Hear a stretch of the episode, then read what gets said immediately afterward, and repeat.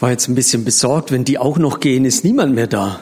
Aber es sind doch noch ein paar da. Schön. Ich freue mich sehr, hier sein zu können. Lasst mich ähm, ein paar Sachen vorher sagen und dann zum Text kommen. Obwohl ich heute dachte, der Text ist so bekannt und die, das Thema ist so simpel. Das kann, ich habe keinen Fahrer, aber auch der Moderator nachher machen. Nein? Okay. Hm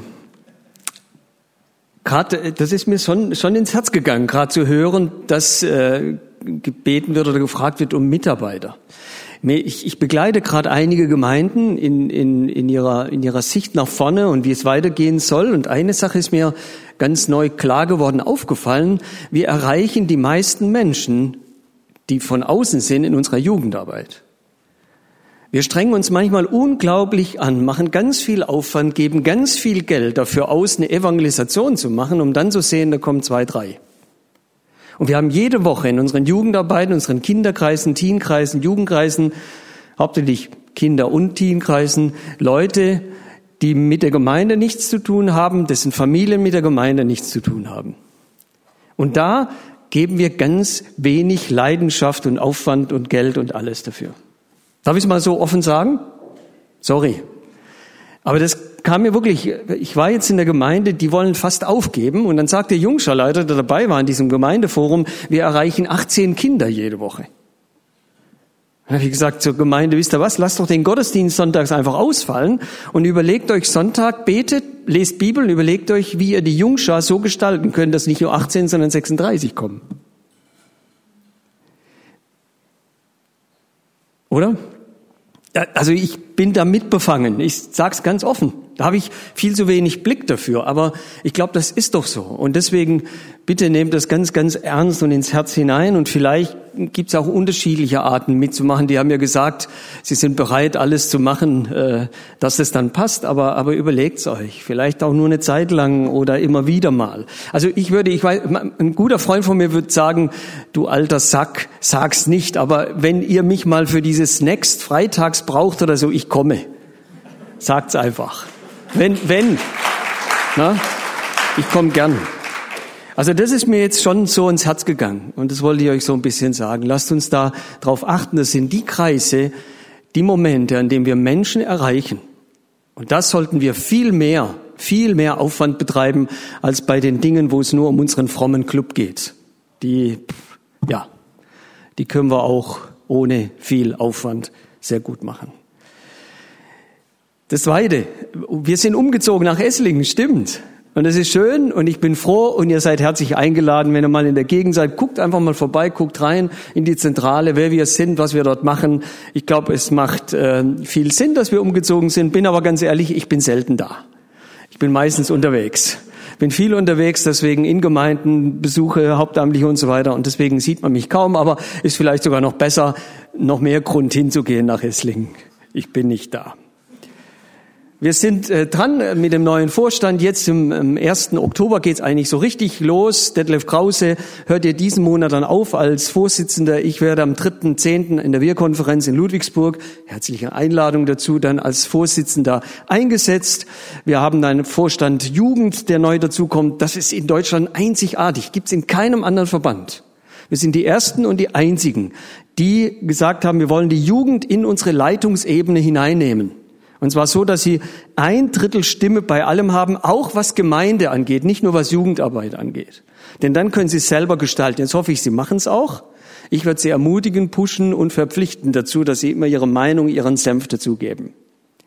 Aber das ist was ganz Tolles und da bitte ich euch auch mitzubeten, dass das vielleicht einen ganz neuen Schwung in unserem Verband gibt, wo wir Jugend und Alte zusammenkriegen und wir gemeinsam Gemeinde gestalten. Und da würde ich sagen, nicht nur, weil die Jugend und die Kinder und die Jugend die Zukunft der Gemeinde ist, sondern sie ist die Gegenwart der Gemeinde.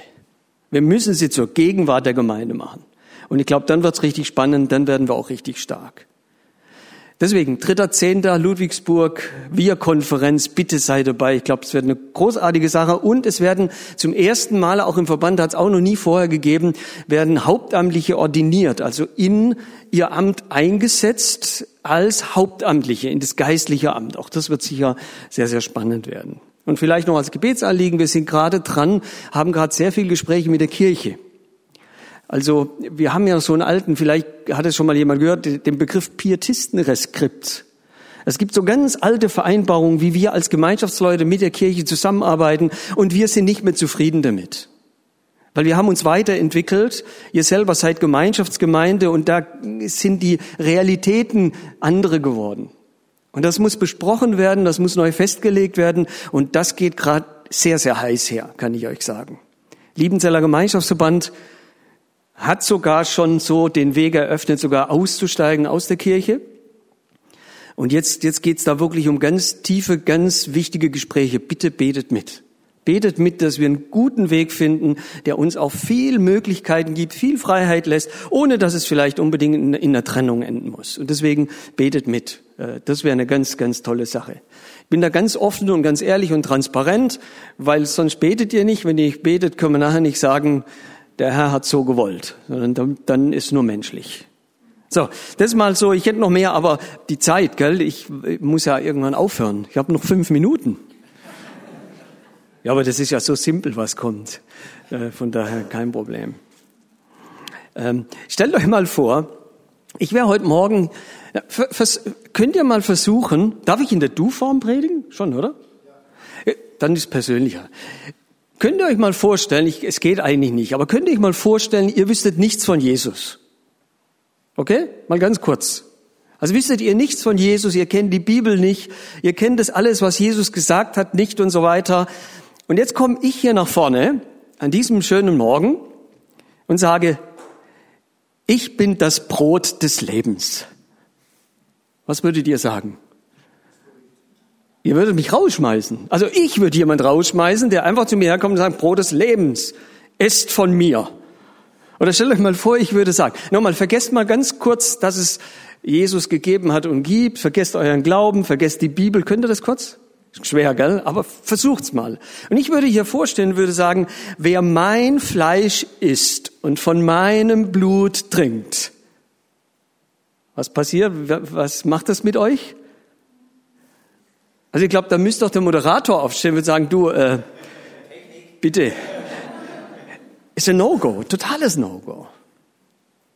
Oder wenn, wenn, wenn ich hier vorne hinstehen würde und würde sagen, wisst ihr was, wenn ihr das ewige Leben, wenn ihr in den Himmel wollt, wenn ihr zum Vater wollt, das geht nur mit mir.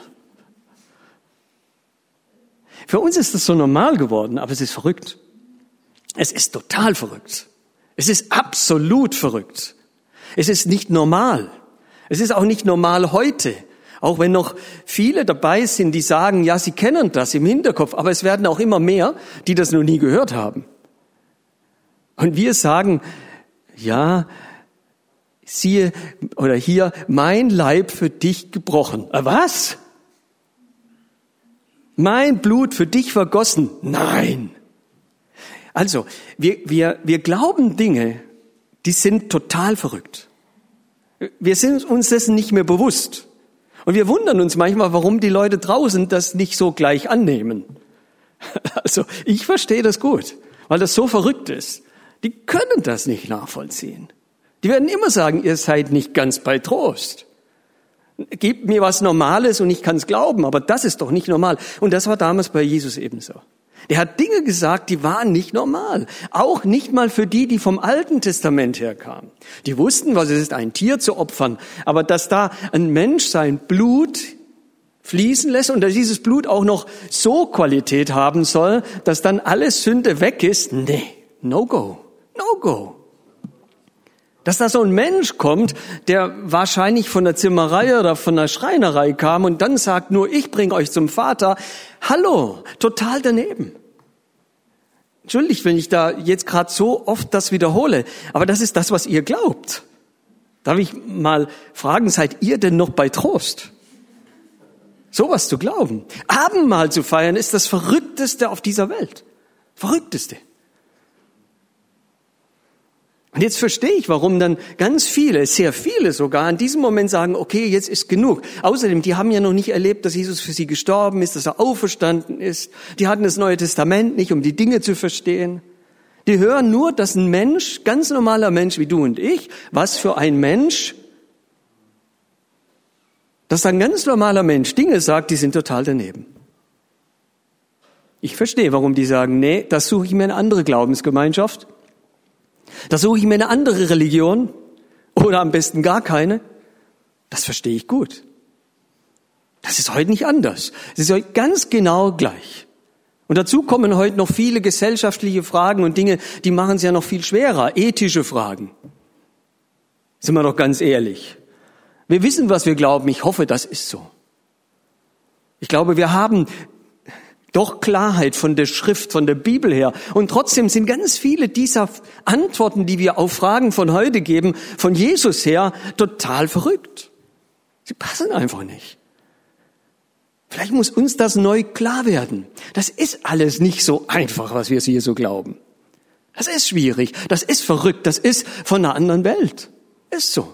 Von einer anderen Dimension. Gottes Gedanken sind da total ganz anders. Also ich weiß nicht, ob ihr jetzt schon mal euch Gedanken macht. Ich glaube, ich hätte die Welt anders erlöst. Oder? Als meinen Sohn zu schicken. Also das ist ganz verrückt, das ist ganz anders. Und deswegen sagen wir, wir gehen. Reicht, genug. Bleib doch ein bisschen normal, dann bleiben wir bei dir. Aber wenn du sowas bringst, dann nicht. Das ist ja das Verrückte, auch bei Jesus. Jesus, er, er, er legt keinen ganz großen Wert drauf, dass alle bleiben. Denn er hätte ja noch versucht zu erklären. Ne? Er hätte ja können, dass er sagt, komm, ich erkläre es euch nochmal, ihr habt es nur nicht verstanden. Nein, da bleiben dann nur noch zwölf übrig und zu denen sagt er auch noch, und wollt ihr auch noch gehen? Verrückt, oder?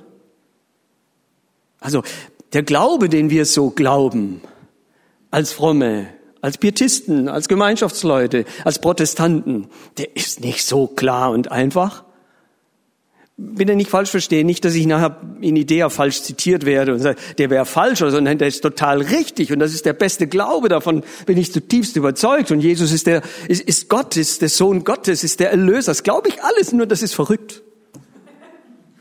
Ist und bleibt verrückt. So. Und jetzt passiert es eben, dass dann viele sagen, das ist eine harte Rede, wer kann sie hören? Wer kann sie ertragen? Jesus selber merkt's, aber das ist hochinteressant. Jesus merkt es. Also Jesus liest deren Gedanken und wahrscheinlich hat er nicht mal Gedanken lesen müssen, er hat bloß ihr Gesicht sehen müssen. Und die haben nicht alle so nett geguckt wie ihr jetzt gerade. Die meisten wenigstens. Die haben ganz anders geguckt und deswegen sagt dann Jesus zu ihnen, ärgert euch das? Natürlich ärgert's mich, Jesus. Hättest du, du hättest doch die, die ganzen Dinge anders machen können, dass sie zum Beispiel besser für heute passen in diese Gesellschaft. Die ganzen ethischen Fragen ich doch ganz anders beantworten können, so dass sie gut passen und dann wäre alles gut. Und dann wären wir die Tollsten auf dieser Welt. Hier wird man uns die Tür einrennen. Das passt. Aber es passt eben nicht. Ärgert's euch? Und dann sagt er, da werden noch viele Sachen passieren und da kommen noch viele Sachen, die werden euch sogar noch mehr ärgern, weil die scheinen alle nicht zu passen. Das ist verrückt, das ist total verrückt. Und dann heißt es eben in Vers 66, von da an wandten sich viele seiner Jünger ab. Habt ihr gehört? Seiner Jünger. Also nicht die, die sowieso schon immer kritisch waren. Nicht die, die sowieso schon von außen beobachtet haben und gesagt haben, was ist das für ein Jesus, sondern die Jünger, also einige, die ihnen nachgefolgt sind, so jetzt Klammer auf. Manche davon, so glaube ich, sind Jesus nachgefolgt, weil sie gesehen haben, der kann Tausenden zu essen geben. Versteht ihr? Und das zieht. Das wäre natürlich auch cool. Das glauben wir so. Wir glauben, wenn wir nur diese ganze wundersamen Dinge ganz arg machen könnten, dann würden uns die Leute die Tür einrennen. Kann ja auch sein, aber dann würden sie hier sitzen und würden hören, wie verrückt unser Glaube ist und würden wieder gehen. So wie damals auch. Und das ist weltweit heute auch so. In Südamerika, ich glaube, da passieren ganz viele Wunder. Und die passieren warum? Weil es Menschen gibt, die ganz große Not haben. Und es gibt Mega-Churches. Ich war in Mittelamerika, in Guatemala, Mega-Churches, 5000 Leute. Die kommen vorne durch die Tür und nach ein paar Monaten gehen sie hinten wieder raus. Weil sie vielleicht etwas erleben von Gottes Kraft und Macht, aber am Ende das Inhaltliche, das, um was es wirklich geht, nämlich Kreuz und Auferstehung und die Fragen des gehorsamen Lebens und so weiter, weil die uns dann nicht mehr passen. Wir wollen den, der jedem zu essen gibt, aber nicht dem, der uns nachher sagt, was wir zu glauben haben. Oder? Und deswegen heißt es hier, da wandten sich viele seiner Jünger ab und gingen hinfort nicht mehr mit ihm. Ich weiß nicht, wo die dann hin sind. Aber ich glaube auch, wenn sie gefragt worden sind, wie war das mit dem Jesus? Ja, war ganz okay, aber am Ende, der ist verrückt. Das passt nicht. Und dann sitzen eben nur noch die zwölf da. Und dann sagt Jesus, wollt ihr auch noch weg? Wollt ihr auch noch weg? Jetzt sind schon hundert weg, nochmal zwölf, na ja. Und dann kommt diese unglaubliche Antwort. Und zwar die Antwort von diesem Petrus, der immer so in den Predigten so verschimpft wird, gell? Große Klappe, nichts dahinter. Aber der hier etwas sagt, was unglaublich ist. Etwas, was unterstreicht, dass unser Glaube so unglaublicher ist, doch der Glaube ist, an dem es sich lohnt festzuhalten. Nämlich, er sagt, Herr, wohin denn sollen wir gehen?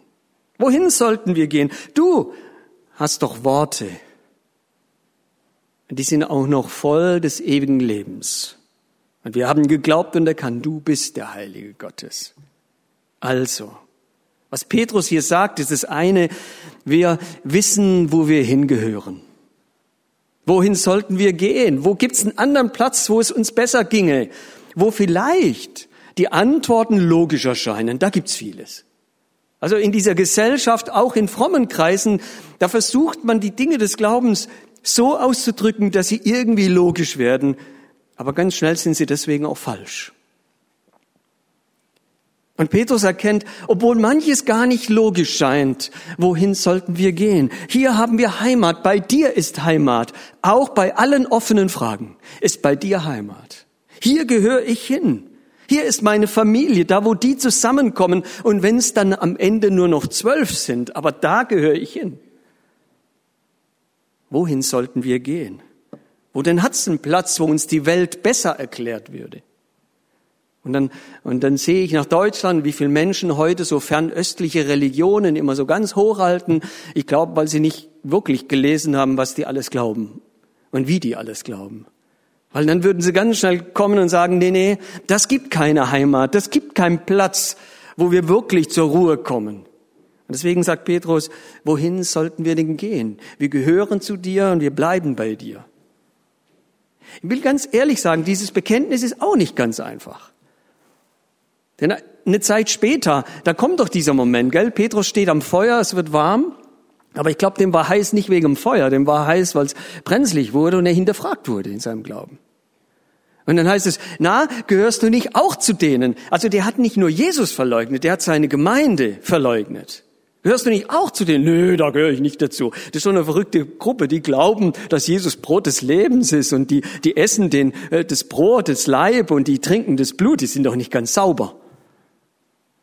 Also er verleugnet das, was er hier so ganz festhält, aber ich glaube, das war das Ringen des Glaubens. Und das wünsche ich mir. Das heißt doch nicht, dass wir immer so tun, als wäre alles so einfach zu glauben. Es ist nicht einfach zu glauben.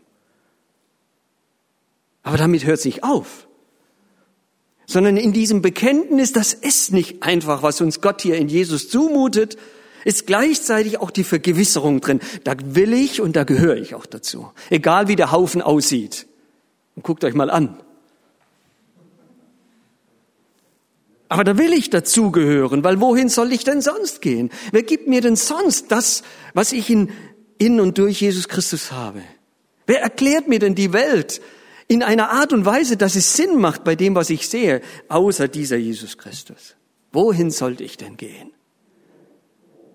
Und deswegen, ich glaube, haltet das vielleicht fest, bei aller Schwierigkeit des Glaubens, bei all den Fragen, die wir nicht mal beantworten können, auch theologisch nicht, bleibt eins ganz sicher, da gehöre ich hin. Und woanders, woanders passt es einfach nicht.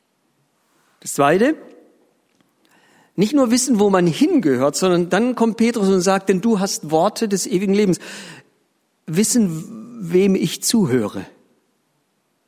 Ach, wie viele Stimmen gibt's auf dieser Welt zurzeit, oder? Die Probleme dieser Welt. Also ist ja interessant, wie in den letzten Jahren die Talkshows zugenommen haben, oder? Oh, was da Talkshows gibt. Und jeder, jeder will sagen, nach dieser Talkshow wissen wir endlich Bescheid. Ich habe ein paar schon angeguckt. Ich bin danach noch mehr durcheinander wie vorher. Jeder redet. Meinungen, Ideen, Gedanken, Lösungsvorschläge. Alles da. Und doch, wir leben in einer Zeit, davon bin ich zutiefst überzeugt, wir leben in einer Zeit, wo so viel Orientierungslosigkeit da ist wie noch nie zuvor. Kann mir keiner erzählen.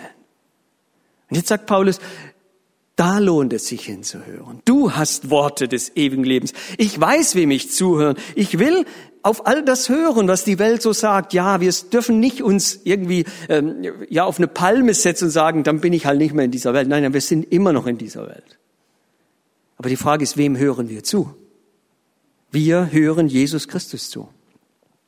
Und was sind das für Worte? Das sind Worte des Zuspruchs zum Glück. Und ich freue mich dann, wenn wir singen und diese Worte des Zuspruchs kommen ins Herz. Aber es ist nicht immer nur Zuspruch. Das ist das Großartige bei Jesus. Er wagt es auch zu korrigieren. Es sind manchmal Korrekturworte, oder? Hey, da liegst du falsch, sagt er zu uns. Gefällt uns nicht. Gefällt euch das? Meldet euch, dann werde ich euch immer wieder mal ansprechen. Also mir gefällt das nicht, aber Jesus tut es. Warum? Weil er weiß, ich brauche das. Die Worte Jesus sind Korrektur, sind Zuspruch, sind Rat. Guter Rat ist teuer. Ich sage immer, nee, Bibel gibt's auch recht billig. Du hast Worte ewig. Ich weiß, wem ich zuhöre. Und übrigens deswegen auch jeden Tag die Bibel lesen.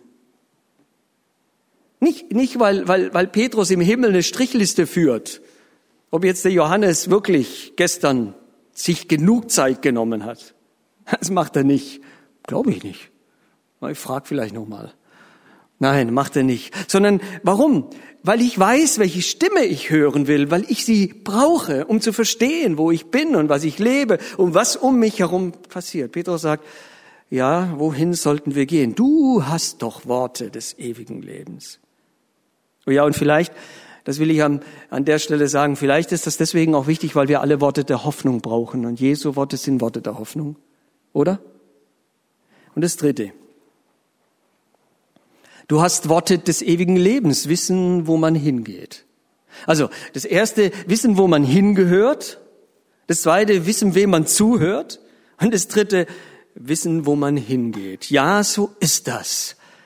Es ist das ewige Leben, das für uns am Ziel ist. Wir fokussieren uns so sehr auf diese Welt und auf heute und auf das, was jetzt ist, das ganz schnell verloren geht, um was es eigentlich geht.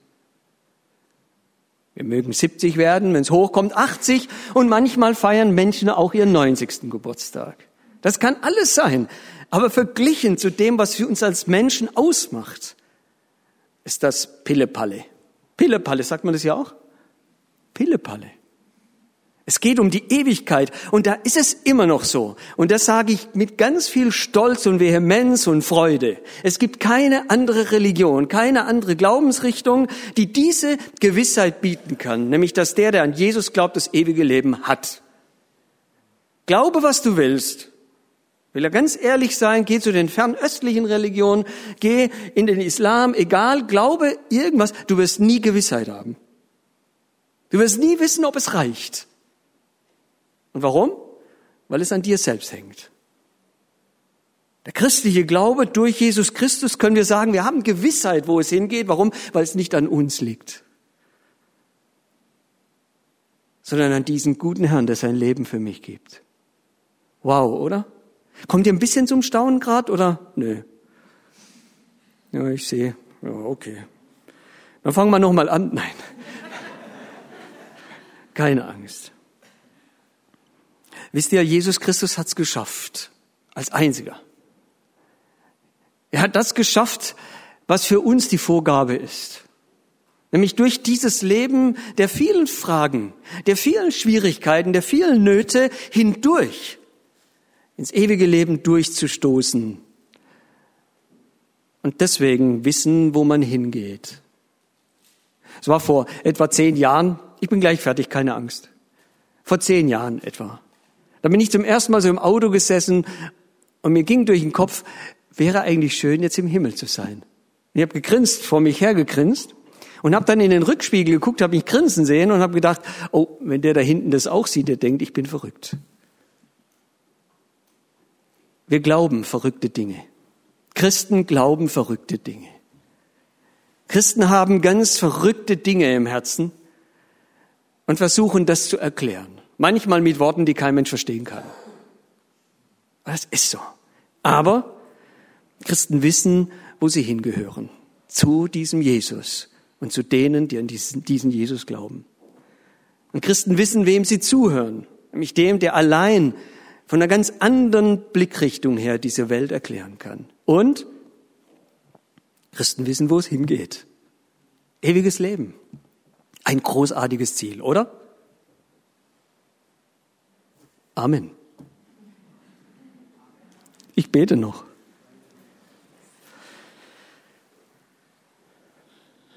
Guter Herr, ja, manchmal wünschte ich mir, es wäre einfacher, einfacher zu erklären, einfacher festzumachen in dieser Welt.